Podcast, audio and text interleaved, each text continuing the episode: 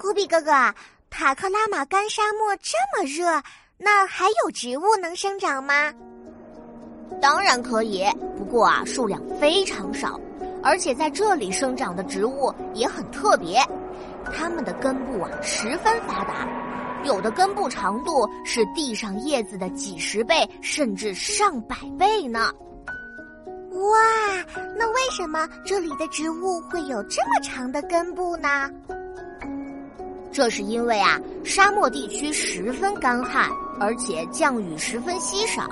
但是我们都知道，植物的生长啊离不开水。这些植物的根部这么发达，是由于这样更方便植物吸收沙漠中的水分。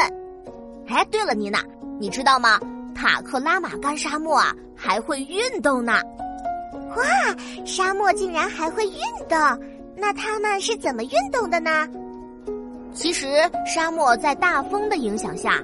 经常会发生下陷的运动，就像我们平时玩的沙漏一样。沙漠下陷的高度一般在七十到八十米左右，也就是二十七层楼那么高。最高的高度啊，可以达到二百五十米，足足有八十五层楼那么高呢。因此啊，塔克拉玛干沙漠也被称作世界第二大流动沙漠。哇，古比哥哥，塔里木盆地简直太神奇了！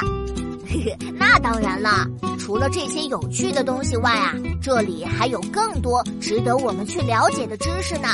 我们一起去看看吧。塔里木盆地除了有沙漠，还有绿洲，而住在绿洲周围的民族主要是维吾尔族。维吾尔族人的肤色偏黄，而且脸型较长，面部的线条明显，有着高高的鼻梁，眼眶啊，对于汉族人而言是比较凹陷的。维吾尔族人过去一般都穿棉布衣，服饰图案丰富，以几何纹样为主。